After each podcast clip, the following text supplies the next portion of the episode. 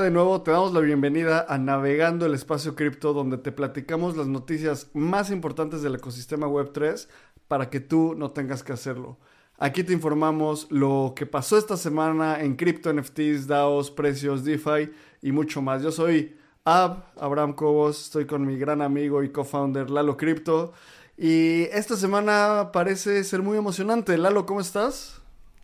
Abraham, bien, bien. La verdad es que no tan bien como cuando los precios estaban en bombeando durísimo. Ahorita estamos también ahí medio laterales, pero obviamente comparándolo con los precios de la semana pasada ha bajado algo. En general estoy bien, la verdad satisfecho con las cosas que estamos viendo en el espacio cripto, cosas muy emocionantes y que el precio se vuelve algo de segundo plano e irrelevante por estas cosas. ¿Tú cómo estás? Sí, yo muy bien. Fíjate que siento que estamos en esa etapa del mercado donde todavía podemos hablar y disfrutar que pues, parece que estamos entrando en un bull market y todavía no hay esa euforia desenfrenada de... Todavía no me hablan mis tíos para preguntarme qué es Bitcoin, que eso pasa cada ciclo. Y cuando llegamos a ese punto sabemos que pues ya está, ya estamos en ese mercado donde todo el mundo está hablando de, de cripto. ¿Y qué vamos a ver? ¿Qué noticias traemos hoy, Lalo? Tenemos varias que a mí se me hicieron muy interesantes. Por fin ya confirmamos que BlackRock sí presentó la solicitud de un ETF de Ether y eso para mí es la noticia más importante de la semana. También vamos a hablar sobre la noticia que todo el mundo de la tecnología está hablando porque Sand Alman termina de ser CEO de OpenAI y vamos a hablar un poco de cómo nos impacta dentro del ecosistema cripto, porque recordemos que él es co-founder de WorkCoin. Abraham, también tenemos más noticias ahí, medio que XRP va a tener un ETF o no. Vamos a hablar también de Terraforms Labs. ¿Recuerdas este zombie que está ahí enterrado? Pues al parecer sigue vivo.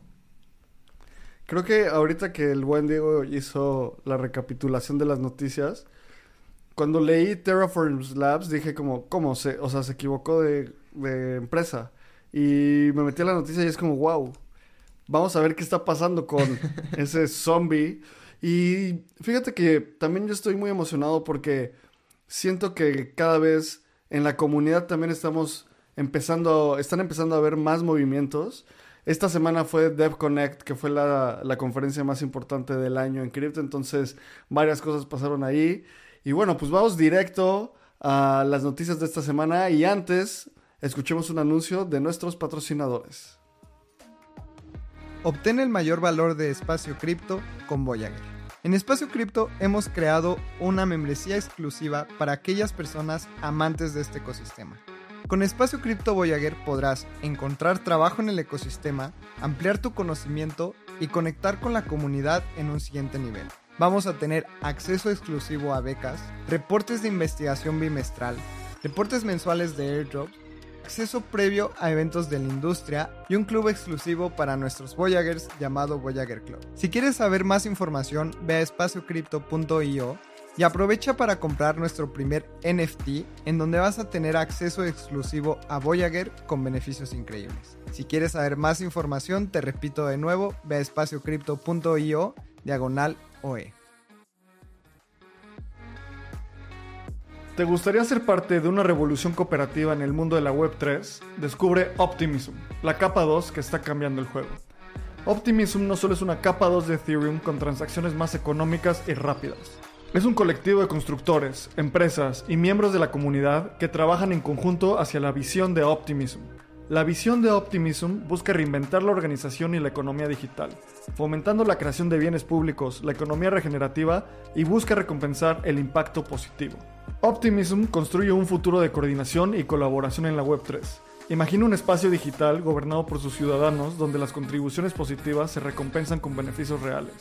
En comunidad, impulsaremos el crecimiento sostenido y la creación de un ecosistema descentralizado, Entra a la comunidad de Espacio Cripto en Telegram o ve a optimism.io para conocer más.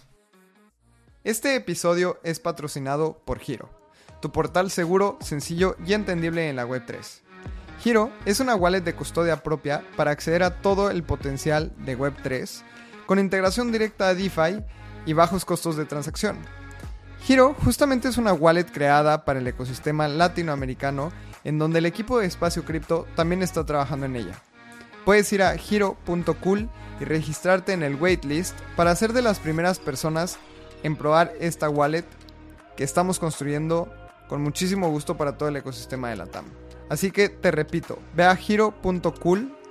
Hiro se escribe H-I-R-O.cool.c-O-O-L. Así puedes ir a tu navegador, también la liga está en la descripción del programa. Y regístrate para que seas de las primeras personas en probarlo. Bueno, y los precios de esta semana estamos grabando el sábado 18 de noviembre a las 8.50 de la mañana, hora de la Ciudad de México. Y en este momento, Bitcoin está tradeando, está cotizando a 36.513 dólares. Ether está tradeando a 19.400. Ah, no, ojalá estuviera a 19.400. está a 1.942 dólares. Y en la semana, Bitcoin ha bajado 1.7%. Ether ha bajado 5.7%. Y Lalo, ¿qué te dicen estos precios? ¿En dónde estamos? La verdad es que no cambia mucho. Hemos visto un alza en los precios lo suficientemente significativa como para también aceptar un, un retroceso en los precios a corto plazo. Y justamente esta semana estaba hablando con muchos usuarios porque los he estado entrevistando para un nuevo producto que estamos sacando. Si ya escuchaste los patrocinadores de este episodio, Giro, y estamos trabajando en ello y estamos entrevistando usuarios. Y justamente estaba platicando con alguien, y no lo voy a doxear porque no sé si quiere ser doxeado, ¿verdad? Pero me dijo, es que yo, en tema de precios, veo a un toro asomado en la colina y digo los mismos comentarios que Abraham y dije, exacto, yo también, yo también y pues la gente lo está viendo de esa misma manera. Al corto plazo los precios se han movido un poco para abajo, para el sur, pero en los últimos siete días no se ha roto ninguna estructura. O sea, hablando en tema de, de price action y temas como de análisis de precio, todavía no hay algo que, que, yo pueda decir que la tendencia ha sido reversada y que nos estamos yendo para abajo. Es normal, los precios suben, bajan a largo plazo y si hacemos zoom out, eh, siempre se han mantenido en, en positivos, así que pues hay que ser pacientes. Creo que también siempre, o sea, cada episodio decimos esto, los precios son un indicador de cómo el mercado está evaluando la industria y a final de cuentas siempre voy a regresar a la carta de Jeff Bezos de inversionistas donde decía, pues ahorita nuestra acción perdió el 80% o más, pero tenemos más ventas, tenemos más usuarios, tenemos más eh, centros de distribución y así me siento un poco, así me siento en cripto, ¿sabes? O sea, tenemos más escalabilidad, eh, tenemos cinco, alrededor de cinco veces más escalabilidad de lo que teníamos hace año y medio con las capas 2. Tenemos la capacidad de 5 Ethereums, de 5 redes de Ethereum para procesar transacciones. Y creo que algo bien interesante a ver es los principales perdedores y ganadores de esta semana. Celestia, esta capa de data availability, 84% arriba en una semana. Avalanche, resurgiendo de sus de, de la tumba, 49% en una semana. Y también por ahí eh, DYDX, 15%. O sea, estamos viendo estos precios, o sea, estos incrementos de precio en una semana definitivamente son un indicador de que parece que ya estamos entrando al bull market, pero de nuevo, en cualquier momento esto puede, pues no, no ser el caso y bajar, ¿sabes? Claro. Y hablando de Celestia, recordemos que fue un airdrop. Un airdrop que muchas personas en el espacio cripto calificamos. Y Abraham, adivina, yo vi que me caía el airdrop. Tenía, teníamos que claimearlo, no sé, tenías como 15 días para claimearlo. Dije, luego lo claimeo. Y nunca lo reclamé. y ahorita fue. ya hizo un 6X. Así que no, si tú no, quieres no. ser alguien que ya no le pasan este tipo de cosas, justamente para eso hicimos el reporte de drops en Voyager. Así que si quieres saber más, Abraham, ¿a dónde tiene que ir la gente? Vayan a espaciocrypto.io diagonal Voyager, ahí van a poder suscribirse. Es nuestra, se suscriben a través de Substack y justo estamos elevando la calidad de nuestro contenido. Vamos a tener una pieza súper profunda la semana una semana la va a escribir Lalo, una semana yo, una semana Diego y una semana Pax. Entonces, literalmente cada quien se va a tardar alrededor de un mes en escribir estas piezas para que sea con súper profundidad y que sea una guía para que tú aprendas y entiendas cada vez más del espacio cripto.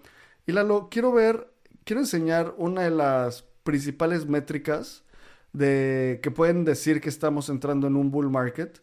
Y esta es la cantidad de stablecoins en circulación justo cuando fue el colapso de Terra y de FTX, el punto máximo llegamos a tener 179 mil millones de dólares de stablecoins en circulación y bajamos hasta un punto ultra bajo en los últimos meses que fueron 121 mil. Entonces se perdieron 50 eh, mil millones de dólares.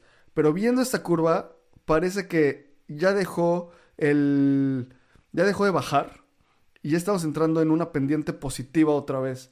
¿Y qué quiere decir que haya más stablecoins en circulación? Que hay más liquidez. Y si hay más liquidez, quiere decir que hay más gente que está entrando a comprar y vender. Y eso básicamente incrementa los precios.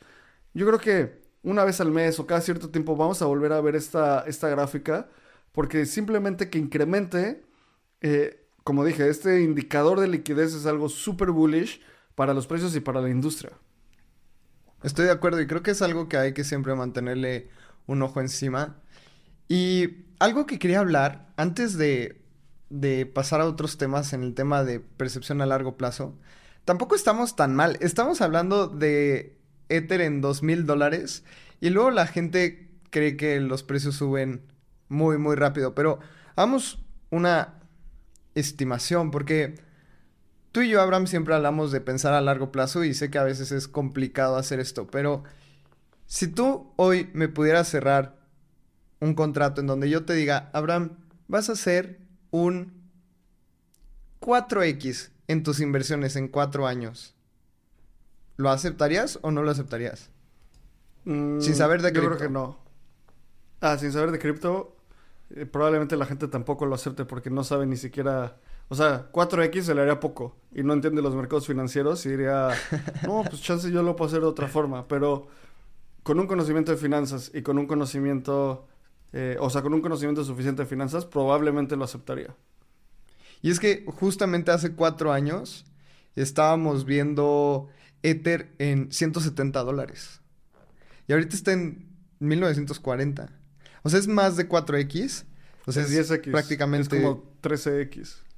Exacto. O sea, es, una cantidad impresionante. Y lo que yo digo 4X es para irnos en un escenario súper eh, conservador. Y, hablar de 4X en un escenario conservador es una locura, en verdad. Un, escenario conservador en CETES es 8, 10% anual, que en cuatro años pues es un 40. Y estamos hablando de 4X. Entonces, sí, han pasado muchísimas cosas en el espacio cripto.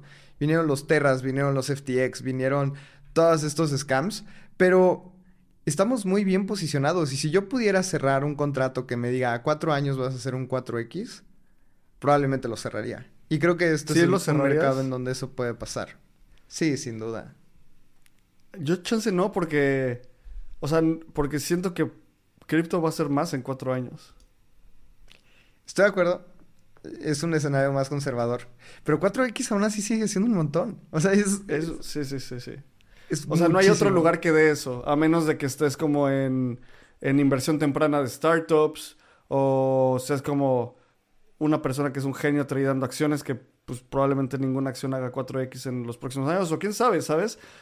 con, con, la inflación en Estados Unidos, eh, si le ponen, de repente empiezan a bajar las tasas de interés y entramos en un bull market infinito, puede ser, eh, pero eh, entiendo lo que dices, o sea, cada vez suena que esta industria va a seguir creciendo y ya el nivel de riesgo que cada quien quiera tomar va a ser proporcional a sus retornos. Obviamente, lo mejor es tener la cabeza fría. Ahorita que todavía no empieza la superfiesta del bull market, tienes una tarea si estás escuchando esto. Piensa qué porcentaje de tus activos quieres vender cuando pase cierto límite.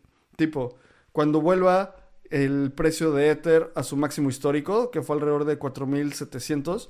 Bueno, eso es un indicador de que definitivamente estamos en un, en un bull market. De ahí para arriba ¿dónde lo vas a vender? O sea, no quieres estar borracho o borracha, o sea, como con tanto hype que no puedas hacerlo. Y con toda la, liquidez que viene del ETF, con toda la demanda, es súper importante tener este, tener esta, este punto muy claro. Y pues justo creo que la primera noticia de esta semana es que oficialmente BlackRock aplicó para tener un ETF de Ether.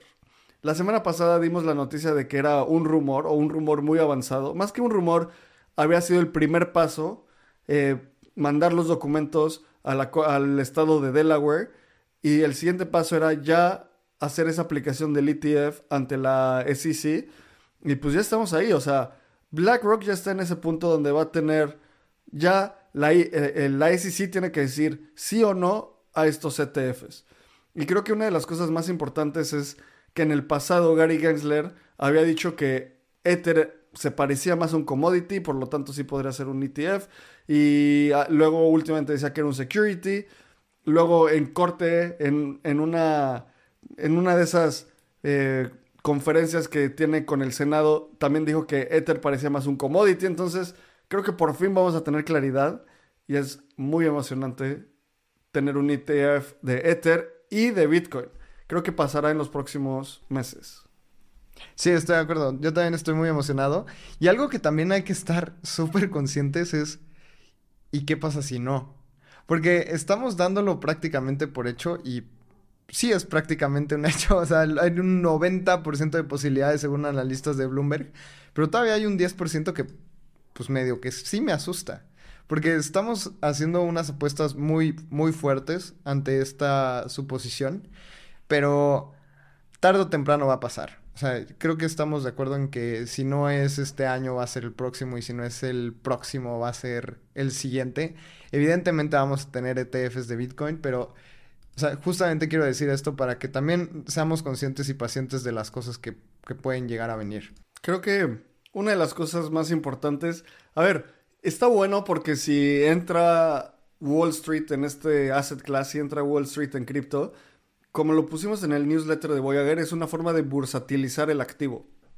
¿Qué quiere decir? Que cualquier persona en una bolsa de valores va a poder comprar o venderlo.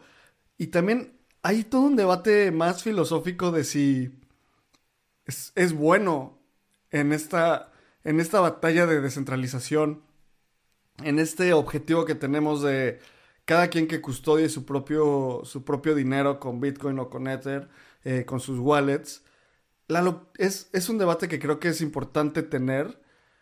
Yo personalmente creo que es un paso adelante, porque a final de cuentas es como un caballo de Troya, ahí estamos, o sea, es un, ahí estamos, ahí está esta industria empujando, pero en, un momento donde un ETF tenga, imagínate, que un, un ETF tenga el 35% del, de, los Ethers en circulación, en ese momento se convierte en un riesgo para la descentralización de la red, ¿sabes? O sea, entonces no sé, ¿tú qué opinas? Estoy de acuerdo. Creo que es un riesgo como el que estamos viendo en Lido, de que Lido tiene más del 30% de los Ether en staking y todo el mundo está muy asustado y haciendo alternativas. Pero creo que también hay suficiente mm, diversificación. Diversificación es la palabra dentro de los ETFs. Entonces va a estar BlackRock, va a estar Fidelity y justamente la, la SEC una de sus tareas es que esto no sea un monopolio. Entonces, van a probar el ETF de BlackRock y se lo van a probar a ARK, a Fidelity, a Banek, a un montón de players que lo quieren hacer y eso pues va a ayudar a la descentralización. El tema es que todos están siendo custodiados en Coinbase. Así que pues más bien vamos a tener que, que ver qué otros players están dispuestos al tema de custodia de Ether, que creo que muchos. Pero sí, creo que es un tema para los, la, gente de Web3 en el futuro. Creo que ahorita el problema que tenemos es que se apruebe esto y luego vamos a ver cómo resolvemos lo otro. Sí, además creo que, el, que lo justo de Coinbase para mí es un paso bastante obvio porque Coinbase es la única empresa pública, el único exchange público y la única empresa pública que puede que custodia cripto. Eh, los diferentes custodios, me acuerdo que PayPal compró uno, que fue una indicación súper fuerte de hacia dónde iban. Entonces, vamos a ver hacia dónde evoluciona este, este punto. creo que eventualmente cosas como Coinbase van a ser más similares a un criptobanco que a un exchange. ¿Sabes? O sea, o sea, un banco cripto hacia allá va. Y siguiendo con las noticias de los ETFs, esta semana hubo todo un drama porque alguien hizo una aplicación para hacer un ETF de XRP. Y en esa aplicación puso los nombres como si aplicara BlackRock. Que este ETF falso se llama, o sea, se, intentó llamar el iShares, que así se llaman los, los ETFs de BlackRock, XRP Trust, que bueno, es todo esto. Y, o sea, este, este movimiento fue como muy orquestado porque en el momento en el que se publicó o mandaron esos documentos a Delaware, lo que platicamos la semana pasada de Ether, eh, los mandaron al estado de Delaware y en ese momento BlackRock dijo, bueno, en ese momento sale en la terminal de Bloomberg, parece como que, wow, ahora, eh, o sea, BlackRock no para y ahí el siguiente es XRP, lo mandan, salen las terminales, el precio de XRP sube 15%, y en ese momento BlackRock desmiente que está, o sea, como, oye, esos no son nuestros papeles oficiales, quién sabe cómo llegaron ahí. Y qué cañón, como, o sea, la gente en cualquier momento va a buscar maximizar sus rendimientos y esto es casi que una estafa. Y una estafa, de nuevo, medio estúpida porque la, la corte americana, o sea, el, el sistema de justicia americano, dice como, esto es manipulación de mercado, vamos a buscar ¿quién hizo esto? O sea, esto es romper la ley, no es como intentar meterte a un grupo de Telegram y decir como, ah, sí, va a subir a XRP. O sea, esto es algo bastante orquestado. Completamente, y es que además para hacerlo, pues no puede ser CryptoChocky32 en Twitter, ¿no? O sea, sí tiene que ser alguien donde presentas los papeles y todo el paso. Entonces, a mí me da mucha risa porque creo que esto va a seguir pasando y ahora que la gente vio que XRP subió 15% en un día. Yo creo que no van a ser los únicos que hagan esto. Y también va a ser hasta más difícil porque ya pasó primero con el ETF de Bitcoin, con la noticia de, de Cointelegraph que dijeron que ya habían aprobado el, el, el ETF de Bitcoin mediante un grupo de Telegram, justamente en donde la persona que lo anuncia es un Pepe fumando un churro de weed. Y, ahora estamos viendo esto. Ya no vamos a ser tan sensibles a las noticias y creo que eso también nos hace más inteligentes el pedir las fuentes, el pedir la investigación, el esperarte al anuncio oficial y eso ya es un trabajo de todos porque con las redes sociales y el internet a todo lo que da, cualquier persona puede titear lo que sea. O sea, recordemos que hasta a Vitalik le hicieron un swimsap y accedieron a la cuenta de Vitalik. Entonces, eso va a pasar y me siento como un viejito diciendo, no, es que esto de las redes sociales está bien duro.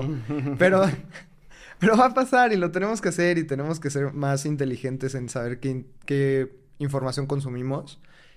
Y va a pasar. O sea, esto al ratito vamos a ver un ETF de Dogecoin y nos vamos a cuestionar si es de verdad o no es de verdad. Claro, eventualmente lo vamos a tener. Lo, lo más cañón de todo esto es que estas personas que hicieron este, es un pues sí, manipulación de mercado, si su, lógica fue como me voy a ir a la fuente más básica.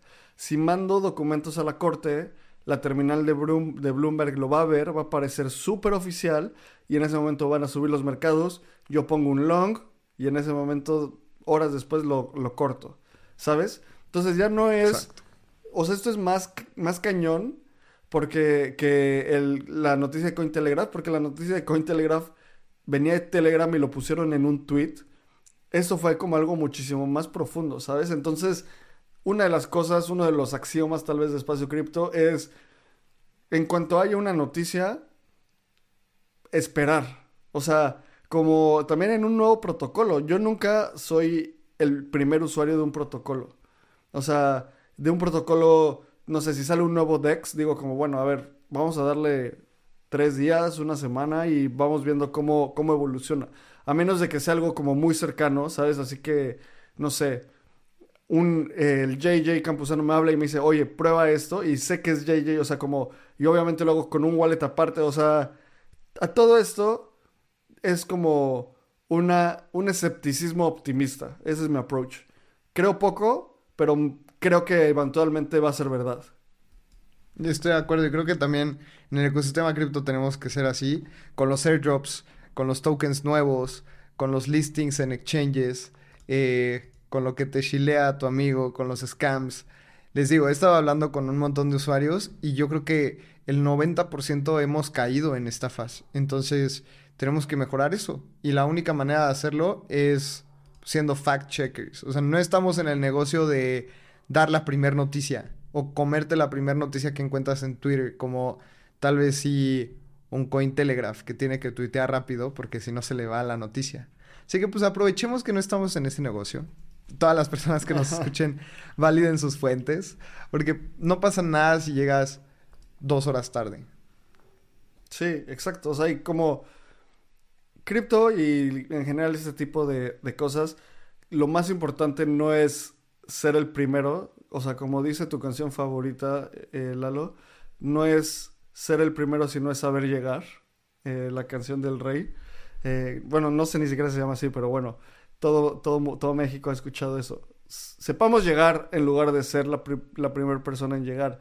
Y también, siguiendo hablando de otros, más noticias sobre ETFs, ARK Invest, el fondo de inversión de Cathy Wood, no solo va a, o se, dice que no solo va a tener un ETF de Bitcoin, sino que van a empezar a explorar diferentes productos de ETFs que tienen que ver con cripto, que no necesariamente son solo Bitcoin o solo Ether.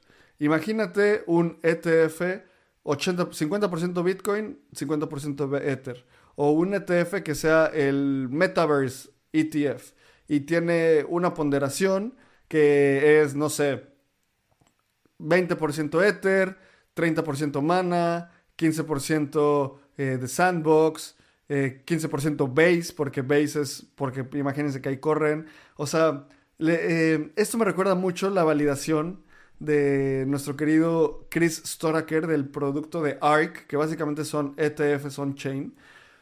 Siento que para allá va mucho y ARK puede tener un gran potencial. Eso me encanta, me encanta y lo hemos visto, como dices, con ARK. También Bankless tiene un index que le llaman el BET Index, que es Bitcoin, e, Ether y DeFi.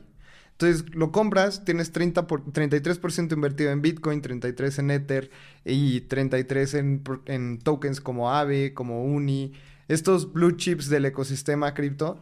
Y para mí eso también, imagínate ser un una persona que no sabe mucho de cripto, pues bueno, diversifico en este index y ya no me preocupo si me estafan en un token DeFi porque pues ya tengo la diversificación en otros 10. Y esto tiene completa lógica y es así como invierten los grandes fondos. O sea, no, no van y compran el 100% en Apple, sino van y compran el SP 500, que son las 500 empresas más importantes de Estados Unidos y pues diversifican. Así que eso es una gran lección. Y Abraham, ¿tú lo comprarías? No, porque puedo comprar Bitcoin directo. O sea, bien. Creo que esto es para creo que esto es para otro segmento de la población, para esa gente que tiene como hablábamos este esta semana en el episodio con Miguel Kudri, o sea, esto este tipo de de productos los ETF son para los asesores financieros que van con no sé, este, esta imagen de la comunidad de gente retirada en Florida y van puerta a puerta como, hola, eh, yo soy tu asesor financiero, vengo a checar tu portafolio, eh, el ETF de Bitcoin viene súper duro, vamos a meterlo un poco y el señor dice, o la señora dice como, va, jalo. Creo que, de verdad, este combo de episodios, si te gustó el episodio que acabamos de publicar con Miguel Kudri, la verdad fue una plática súper profunda, como el One Advisors eh, obtuvo la inversión de Banek. Y yo combinaría ese episodio con el episodio 65 de Espacio Cripto, que se llama Índices de Inversión en Web3 con Chris Storaker de ARK.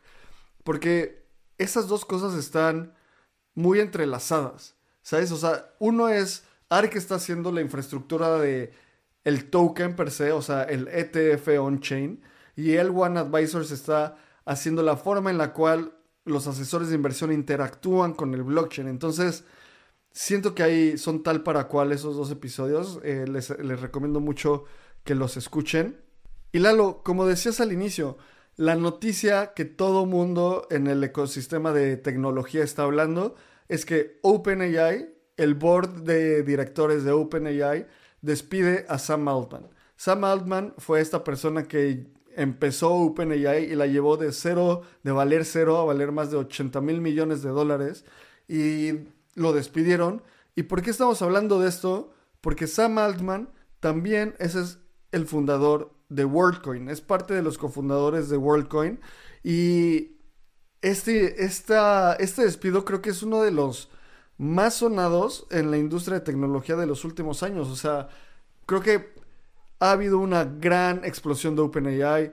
Probablemente si escuchas eh, Espacio Cripto has utilizado ChatGPT, que es el producto de OpenAI. ¿Qué opinas de esto? O sea, el board de directores despidiendo al CEO de OpenAI. Wow, hay mucho que desmenuzar y justamente he estado leyendo sobre esta noticia porque también le han tirado muchísimo a Sant Alman en decir, ah, es que estás bien menso, ¿por qué levantaste dinero de VCs? ¿Y por qué permitiste vender tu empresa a un montón de personas? Uno, es la manera en la que puedes escalar una empresa de 0 a 80 mil millones de dólares. No es como que puedas decir, no, pues le bajo a mis gastos y con eso saco OpenAI. Y eso primero se me hace muy ilógico y he estado viendo cómo le tiran en Twitter de, ah, yo por eso bootstrapeo.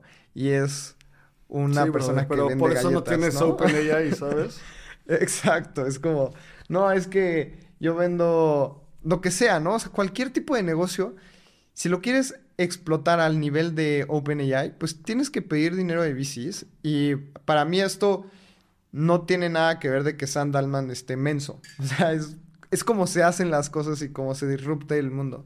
Y bueno, pasando a este tema, está muy grave porque justamente el Boyd lanzó un blog después de esta noticia el viernes y puso que estaban muy decepcionados y también que fue por pérdida de confianza. Y esto no lo puedes decir a la ligera. No puedes decir, hay pérdida de confianza y después salir y decir, ah, no, perdónenme. O sea, esto lo dices cuando estás muy seguro de que puedes ganar hasta un juicio, porque Santalman podría decir, ¿cómo que pérdida de confianza? Estás manchando mi imagen, me estás dañando y pueden ir a juicio. Entonces, creo que son datos muy duros y alegaciones muy duras. Y ahora, por lo que estamos hablando de Santalman, es de WorkCoin. El precio no ha bajado mucho, realmente no le ha impactado tanto. Y ahora, ¿cuánto crees, Abraham, que Sant Alman se va a involucrar más en WorkCoin? Porque es co-founder y pues tal vez ya tenga más tiempo libre. Pues, híjole, no tengo idea. O sea, no sé cuál sea su foco, no sé qué vaya a hacer. Para mí, una de las principales moralejas de esta, de esta historia es que mm, si eres el fundador o fundadora de una empresa, una de las cosas más importantes es que no puedes perder el control de tu board.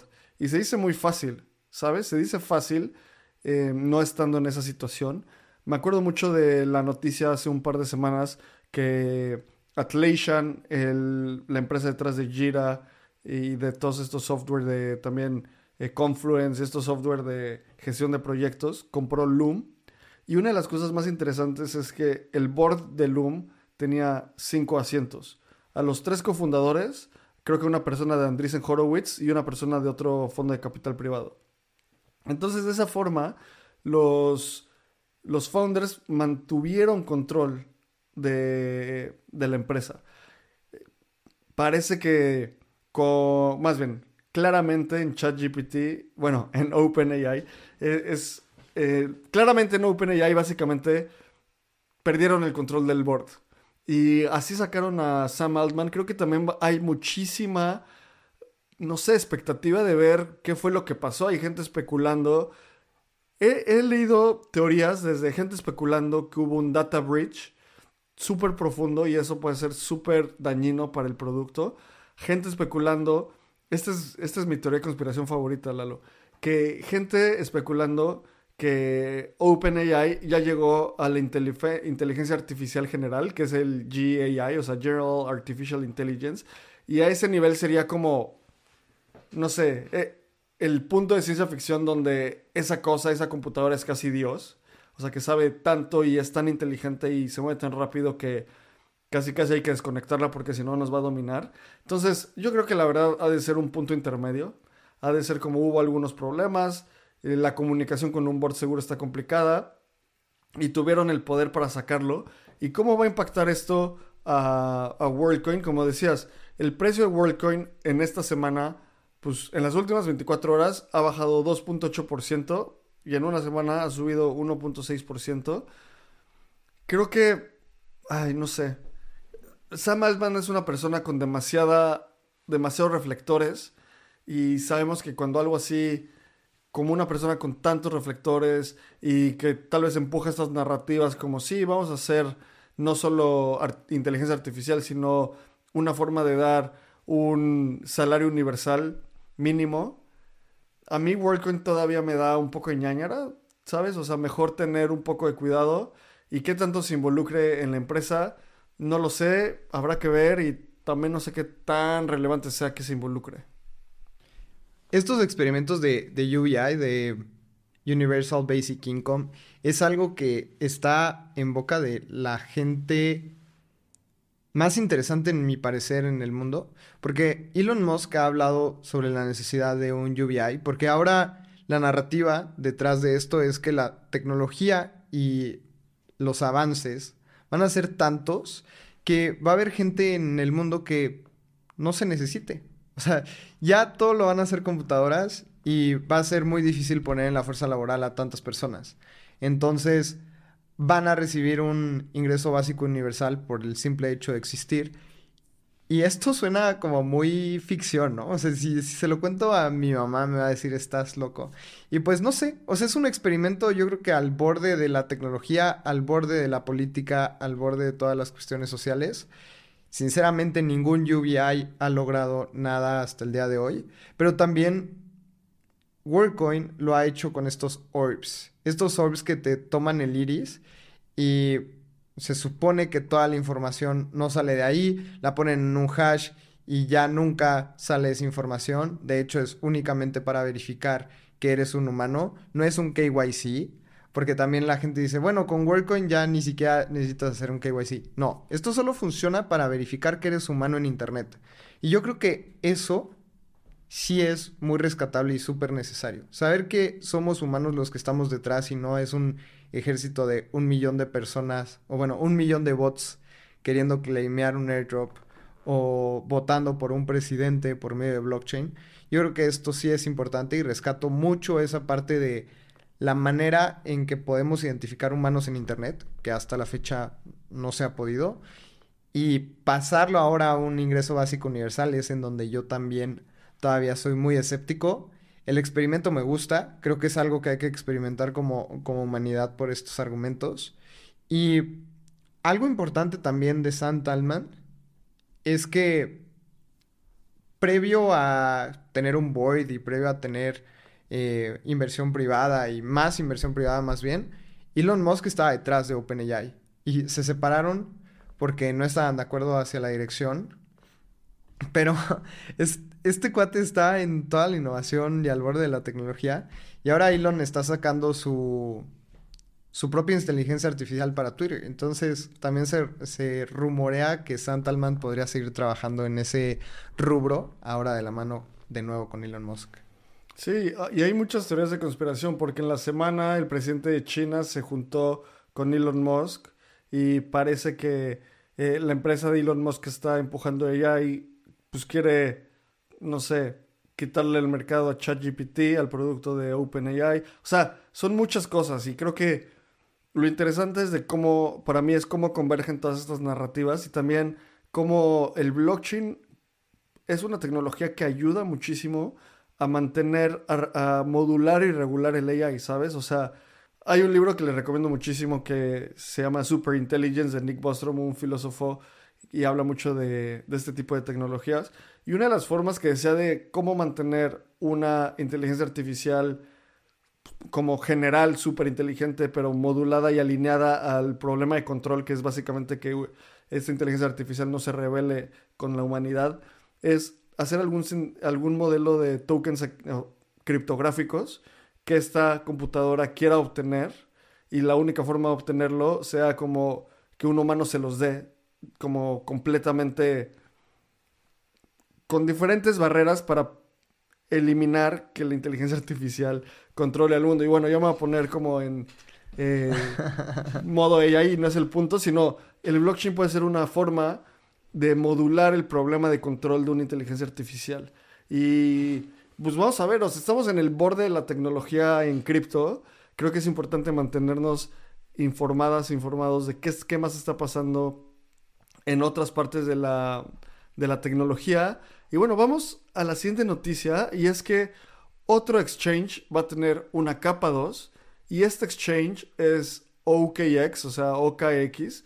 Va a lanzar su capa 2 que se va a llamar X1 y, se va, y va a estar construida sobre el Chain Development Kit de Polygon. Justo hace dos semanas, vayan y escuchen el episodio que tuvimos con Manu, que hace el desarrollo de negocios para Latinoamérica, en Polygon. Y creo que esto tiene total sentido. O sea, Manu nos contaba de cómo la tecnología del Chain Development Kit de Polygon eh, parece que va a empezar a ganar muchísima tracción. Algo, muchas, algunas de las eh, Layer 2 que empezaron a salir sobre Optimism al parecer se van a migrar a Polygon. Eh, OKX sacando directamente su Layer 2 en, el Chain Development Kit. Creo que, Lalo, vamos a llegar a un punto donde todos los exchanges tengan una capa 2? Yo creo que sí, o sea, creo que es lógico y lo, vimos hace un par de años con todos los exchanges sacando sus tokens. Creo que el único que no lo hizo o los que no lo hicieron fueron los basados en Estados Unidos por cuestión regulatoria. Pero tenemos Binance, tenemos Qcoin, tenemos OKX, tenemos esos grandes exchanges fuera de Estados Unidos con sus tokens y ahora lo que estamos viendo son capas 2 a diestra y siniestra. Y creo que esto no está mal, más porque tenemos ya tecnología de interoperabilidad entre cadenas y cada vez los puentes están siendo mejores. Creo que justamente ese tema, los puentes siguen siendo el punto de fallo y existe esta imagen que me da muchísima risa, que es una estructura súper fuerte, como de una torre, y luego hmm. está un palillo de dientes que dice como a random dude en Nebraska ayudando a los bienes públicos, ¿no? Pero ahora me lo imagino con los puentes, como toda esta infraestructura tan robusta dentro del ecosistema cripto y un palillo de dientes que sea como la, llave privada del puente. Y creo que esa es la partecita de la estructura que tenemos que mejorar para que puedas pasar cripto desde la capa 2 de Coinbase a la de OKX, poder sacar tu dinero por OKX. Eh, después que se vaya a la capa justamente que sacó Binance ahora en Polygon. Así, siento que eso va a ser muy natural y ojalá sea una interfaz y una experiencia tan sencilla que los usuarios no nos demos cuenta que estamos utilizando tantas capas 2. Sí, sí, justo. Y, y esta capa que sacó OKX va a ser pues bueno, otra de las de los layer 2 cada vez hay más. Y lo que dices, ese meme me encanta y el modelo mental es eh, la seguridad de tu sistema es tan fuerte como tu eslabón más débil. O sea, imagínate, es como poner la, la caja fuerte más segura del mundo con todas las contraseñas posibles, pero afuera le pegas un post-it con tu contraseña. Pues bueno, eso no hace a tu caja fuerte eh, no segura, la hace muy vulnerable. Entonces son como diferentes formas a pensar entre seguridad y vulnerabilidad de un sistema. Claro, y recuerdas cuando, cuando hackearon el puente de, de Ronin, que era la sidechain de Axie Infinity, que lo habían hackeado y nos dimos cuenta que como cinco días dos después. Semanas, eh, sí, o sea, como dos semanas después simplemente la gente no sabía que ya no había fondos y de repente alguien quiso retirar y fue como, ups, no tenemos suficiente para pagarte. y bueno, vamos a ver a dónde lleva. Lo importante es que esta tecnología de escalabilidad también es una validación de que cada vez hay más espacio para procesar transacciones en Ethereum. Y otra de las noticias sobre esto es que, bueno, suena que Kraken va a ser un Layer 2, otro, otro exchange, pero quién sabe, ¿sabes? O sea, también para mí el siguiente paso es Layer 2 y luego que hagan todas sus transacciones on-chain. Sabes que la liquidez la saquen de Uniswap, creo que eso también va a pasar, pero va a tomar más tiempo de lo que creemos. Y Esta es así, creo que en unas semanas vamos a estar confirmando o negando esto. Eh, la semana pasada también hablamos. Eh, todavía no está confirmado que Kraken va a sacar su capa 2. Vamos a ver a dónde nos lleva. Y creo que esta noticia, Lalo, que Microsoft, Tencent y otros gigantes de tecnología se unieron al Decentralized Infura Network. Infura es una de las empresas más importantes en el espacio cripto porque provee la infraestructura para generar nodos validadores en Ethereum. Y hace unos meses se cayó la red por un bug y se cayó Metamask. También es importante recordar que Infura, la empresa dueña de Infura se llama Consensus y Consensus también es dueña de Metamask. Básicamente son nodos RPC, que RPC quiere decir Remote Procedure Calls. Entonces tú mandas, es como la forma más fácil de entenderlo, es tú mandas tu transacción, esa transacción es mandada a, este tipo, a este software y este software es la forma, es lo, que se encarga de interactuar con el blockchain. Y tener a Microsoft, Tencent y otros 16 eh, gigantes de Web 2 hace que sea un poco más resiliente la red, que si Consensus tiene un problema, alguien más pueda soportar toda la infraestructura para correr estos nodos. Creo que es un movimiento interesante y aquí es donde es justo uno de esos puntos de centralización, descentralización que es importante entender. Si se cae Infura, lo importante es que hay otras dos, mínimo dos opciones eh, para tener, mandar tus transacciones. Pero creo que es también otra validación de grandes empresas de tecnología entrando en cripto. A mí se me hace un gran paso, porque era lo que estábamos hablando desde hace rato, que pues tu eslabón más chafita puede ser pues tu mismo servidor, ¿no? Y no, no estás diversificando. Sí eres la wallet más importante dentro del ecosistema, pero pues se te cae ahí, se te olvida pagar la factura del AWS o como ellos lo hagan. Y ya, adiós toda la infraestructura de Metamask por algunos minutos. Entonces, justamente creo que es una buena estrategia. Vemos, como mencionabas, más players entrando al ecosistema. Y ahora Infura también está innovando en muchísimos lados tanto en Metamask como en su infraestructura. También ha mencionado el, interés de descentralizarse. Entonces, esto también es un gran paso. Quién sabe cuándo vaya a pasar, pero lo han mencionado varias veces. Y recordemos que el CEO de Infura también es de los co-founders del ecosistema de Ethereum. Así que tiene buen conocimiento, está bien conectado. Es una de las empresas más importantes dentro de la infraestructura de Web3. Así que es un gran paso. A mí me gusta esta noticia. Sí, sin duda. Vamos a la siguiente noticia y la noticia es que Dapper Labs va a lanzar una colección o varias colecciones de pines digitales con Disney y estas colecciones digitales van a ser de Star Wars, Pixar y otros personajes. Lalo, ¿te acuerdas? Dapper Labs es la empresa que está detrás del NBA Top Shot, también es, son, es la empresa detrás de CryptoKitties. A mí esta noticia se me hace súper bullish. Lo único que se me hace, no me gusta nada, es que estos, estos, esta serie de NFTs van a ser lanzados sobre el Flow blockchain, que es el blockchain nativo de Dapper Labs. Y este es una, uno de esos blockchains medio fantasmas, o sea que son como un poco innecesarios desde mi punto de vista. A final de cuentas, la noticia es bastante buena. Disney haciendo NFTs y creo que es algo que ya vimos, es algo que vimos el siglo pasado. Vamos a ver a dónde nos lleva esto. Sí, creo que este tema de, de Dapper Labs también cubrimos una noticia hace algunos ayeres que habían sido demandados por la SEC por vender securities no registrados y ahora están lanzando esto. Creo que esta empresa, Dapper Labs, es una de las puntos de lanza en cuestión de NFTs y empresas.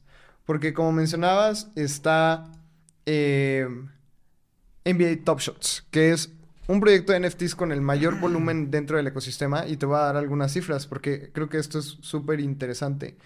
En noviembre de 2023 vendieron 1.420.000 dólares en únicamente NBA Top, Top Shots.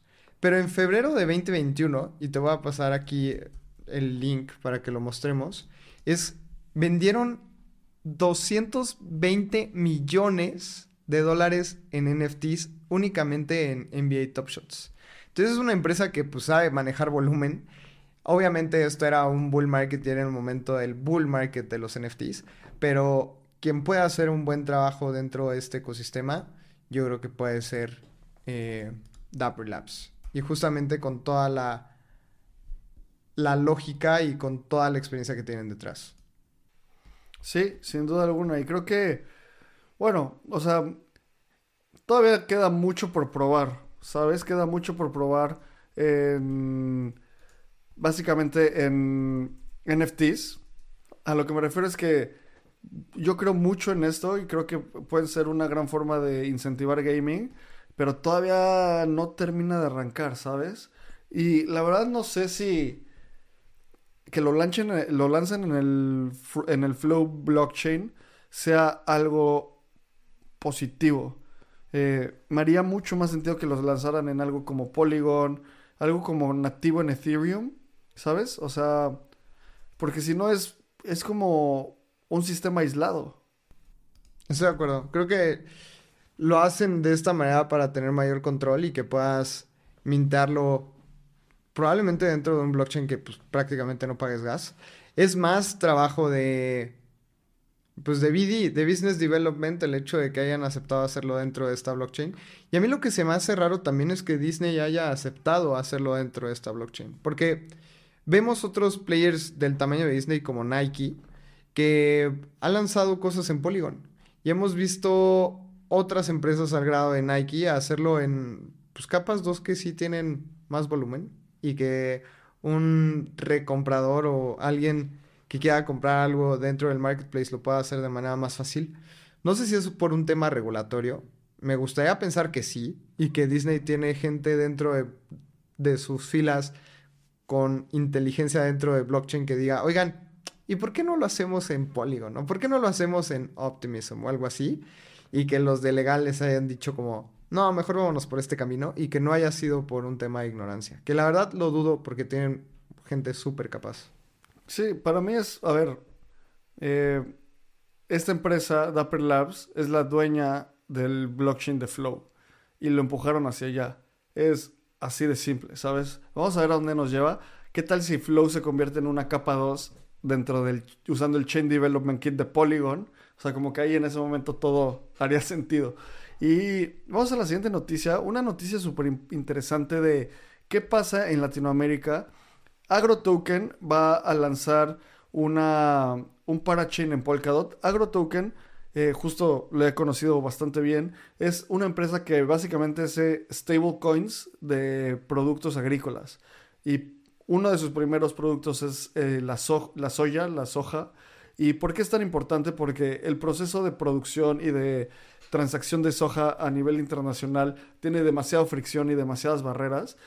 Sobre todo lo que pasa en Argentina y Brasil. Argentina, ya sabes, les pagan en pesos argentinos y luego, luego, luego, lo quieren convertir en dólares y no hay liquidez y demasiados de estos procesos. Y me gusta ver estos casos de uso porque Básicamente es este proceso de activos del mundo físico, que en la narrativa son real world assets. Odio el término activos del mundo real porque cripto también es real, simplemente no es físico. Entonces, justo estoy escribiendo, vean pronto en Expedición de Voyager, el artículo que yo voy a escribir va a ser de activos del mundo real en esta serie de elementos del bull market. Y se me hace bastante interesante y vamos a ver a dónde evoluciona esto. Lo que también se me hace una crítica es ¿por qué en Polkadot? Polkadot parece que no pasa nada ahí, eh, honestamente, siendo como completamente transparentes. Parece que tal vez, no sé, se ganaron un grant y va sobre Polkadot. No, creo que, eh, bueno, yo no sería tan crítico en ese aspecto. O sea, Polkadot está dentro del top 3 con mayores developers dentro de ese ecosistema y eso habla muchísimo sobre este aspecto también es una manera de tener controlada la infraestructura dentro de este ecosistema. O sea, en tema de, de Polkadot ir por una parachain tienes que hacer una subasta y eso evita que hayan proyectos fantasmas haciendo cosas ahí porque tienes que hacer una inversión grande. Creo que los proyectos que están dentro de Polkadot pasan ese check, aunque también te vayas por el otro lado por el mayor postor. Pero sí, o sea, estoy, estoy de acuerdo en que si lo quieres escalar y hacerlo de una manera más rápida, te vas por el ecosistema de Ethereum. Aquí el tema es qué tan bien asesoradas están estas personas y si ya están apostando por Polkadot, también creo que se me hace una buena apuesta. Sí, vamos a ver a dónde, a dónde les lleva. Y a ver, Lalo, un zombie, como tú dices, que está más muerto que muertín según, Terraform Labs adquirió una empresa eh, de, de, datos, cross-chain, y básicamente es parte de su estrategia para seguir con el mundo de Terraform Labs después de Doukon. Terraform Labs es la empresa detrás de Terra y del activo Luna. O sea, no entiendo cómo sigue existiendo esta empresa. tiene una demanda del SEC y se me hace súper interesante que siga viva. O sea, ya denla por muerta. O, bueno, no sé, qué, no sé qué tanto pase ahí. Pero de nuevo, imagínate que llegan hoy y te dicen como Lalo, ¿quieres ser VP de producto de Terraform Labs? Te pagamos muchísimo. No, adiós. Adiós, compa. Es como, no sé, acercar, es como que te digan, oye, vas a vivir más tiempo, pero vas a vivir siendo un zombie, ¿no? Pues yo quiero ser humano, o sea, quiero, quiero seguir explorando el ecosistema, quiero seguir viendo qué ocurre. Y mira, yo, la verdad es que yo pensé que Terraforms estaba muerto. Y estas son patadas de ahogado haciendo inversiones. Es como si FTX, y era lo que hemos estado hablando, es como si FTX lanza al mercado y te dice, ahora sí voy a hacer las cosas bien.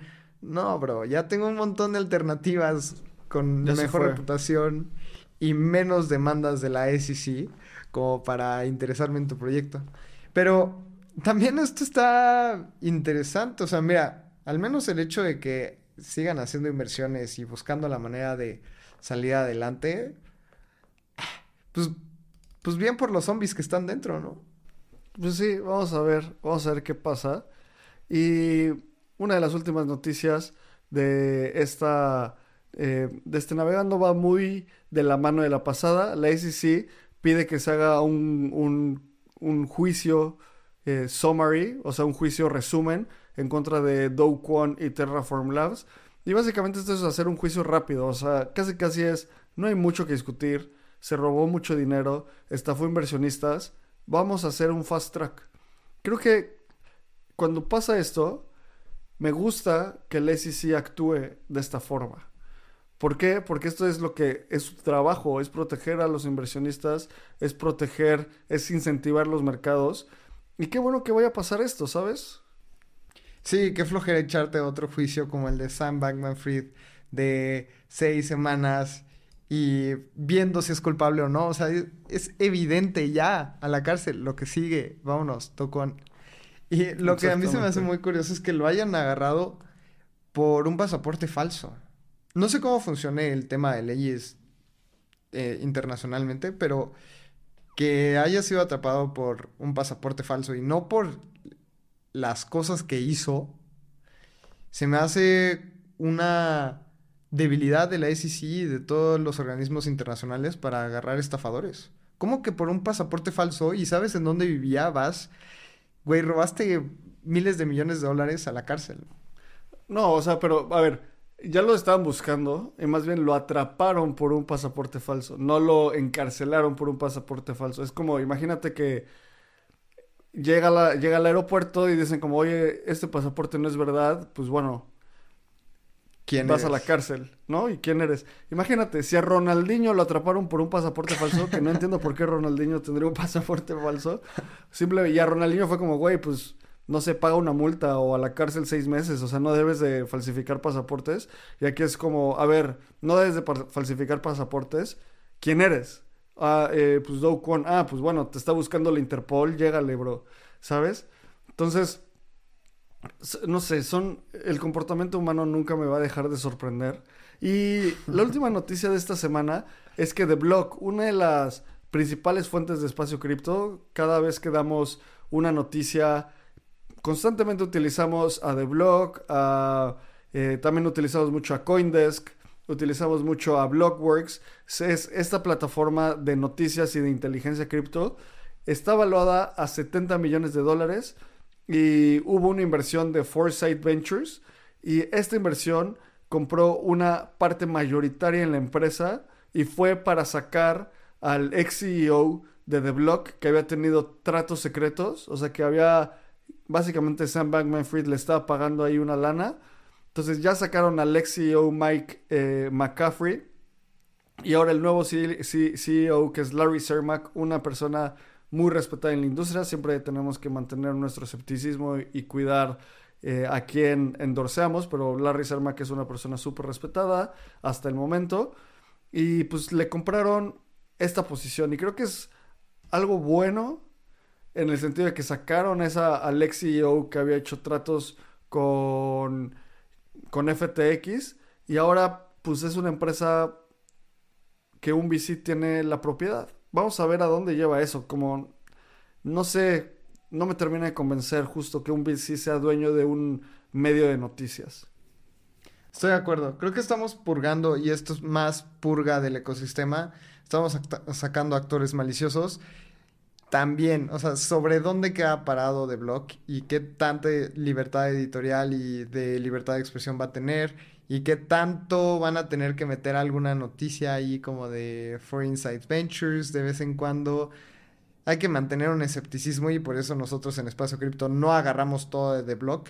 Creo que hay que diversificar nuestras fuentes. Y creo que no hay mucho que decir, además de que pues, es, es como un inicio nuevo en The Block. Y ahora, como mencionaba Abraham, Mike McCaffrey, que era el CEO y uno de los inversionistas mayores de The Block, pues se va a llorar a su casa con 60 millones de dólares. Y ya, o sea, no hay ningún castigo más que vender tu empresa por 60 millones de dólares cuando había sido sobornado por Sam Bankman Fried y probablemente hayas puesto alguna que otra noticia como para generar confianza y que los inversionistas vayan a FTX. Creo que no debería de ser el final de esta persona de esta manera, pero pues así es. Y pues, ayudar a tu casa con 60 millones de dólares, compa.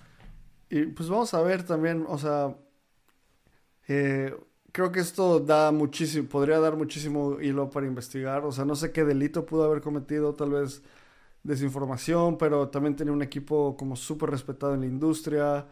Eh, pero bueno, justo esta inversión, 60 millones de dólares por el 80% de la compañía, valuando a The Block en 70 millones de dólares. Y pues bueno, esas son las noticias de esta semana en el espacio cripto. Lalo, ¿qué sientes? O sea, yo siento que estamos ya casi ahí. El punto es continuar construyendo, seguir en la comunidad, seguir en la motivación. Si llegas hasta acá de este episodio, sigue en tu camino en la web 3. Me da mucha emoción eso. ¿Tú con qué te quedas? Esta narrativa que hemos estado esperando por años, que viene la gente institucional, es prácticamente un hecho. Y eso no va a volver a pasar nunca. Es como si dijeras que, en, no sé, en 1990 te digan, oye, van a venir los VCs a fondear empresas de tecnología como de startups.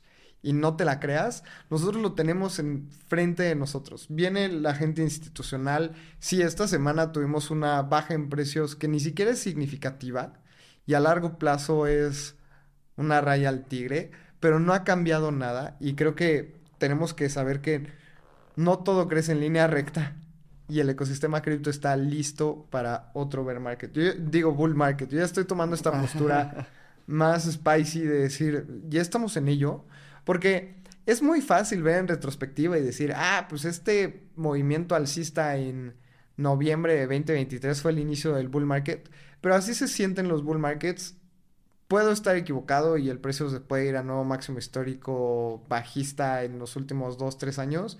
No lo veo probable. Y así como los investigadores de Bloomberg dicen que el eh, hay un 90% de posibilidades que el ETF de Bitcoin se apruebe, yo estoy en un 95% de posibilidades de decir que estamos en un bull market. Y se viene un spring muy bueno y podríamos hacer un episodio entero de las razones por las cuales creemos que estamos entrando en bull market. Así que con esto me quedo en estas noticias. Pues bueno, felicidades. Estamos en un bull market. es momento de festejar, al parecer. Eh, Saben que yo siempre tengo una postura más sobria. Creo que sí, está, sí hay indicaciones fuertes de que estamos entrando a un bull market. Lo más divertido de esto es, a ver, si estás hasta acá, disfruta, ayuda a la gente a que entienda cripto. Cada vez va a haber más dudas, cada vez ah, has escuchado más espacio cripto, entonces tienes más herramientas. Y bueno, pues así cerramos este episodio. Recuerda seguir a arroba lalocripto, arroba abramcr, arroba espacio cripto. Súmate a la comunidad de Telegram. Y como siempre digo, muchas gracias por querer saber más hoy de lo que se quería saber ayer. Nos vemos la siguiente semana y nos vemos el jueves con otro episodio de Espacio Cripto. Este guion de Mundo Futuro lo escribió una inteligencia artificial. Imagina un mundo donde la tecnología se convierte en una extensión natural de nuestras vidas. donde cada experiencia se eleva a niveles inimaginables de simplicidad. Un mundo donde los límites se desdibujan y las ideas se hacen realidad con un solo toque. El mundo cambiará más en los próximos 10 años que en los últimos 100. Yo soy Jorge Alor. Yo, Mario Valle. Y yo, Jaime Limón. No te pierdas Mundo Futuro, el principio del fin. Disponible en cualquier plataforma de podcast. Mundo futuro, mundo futuro.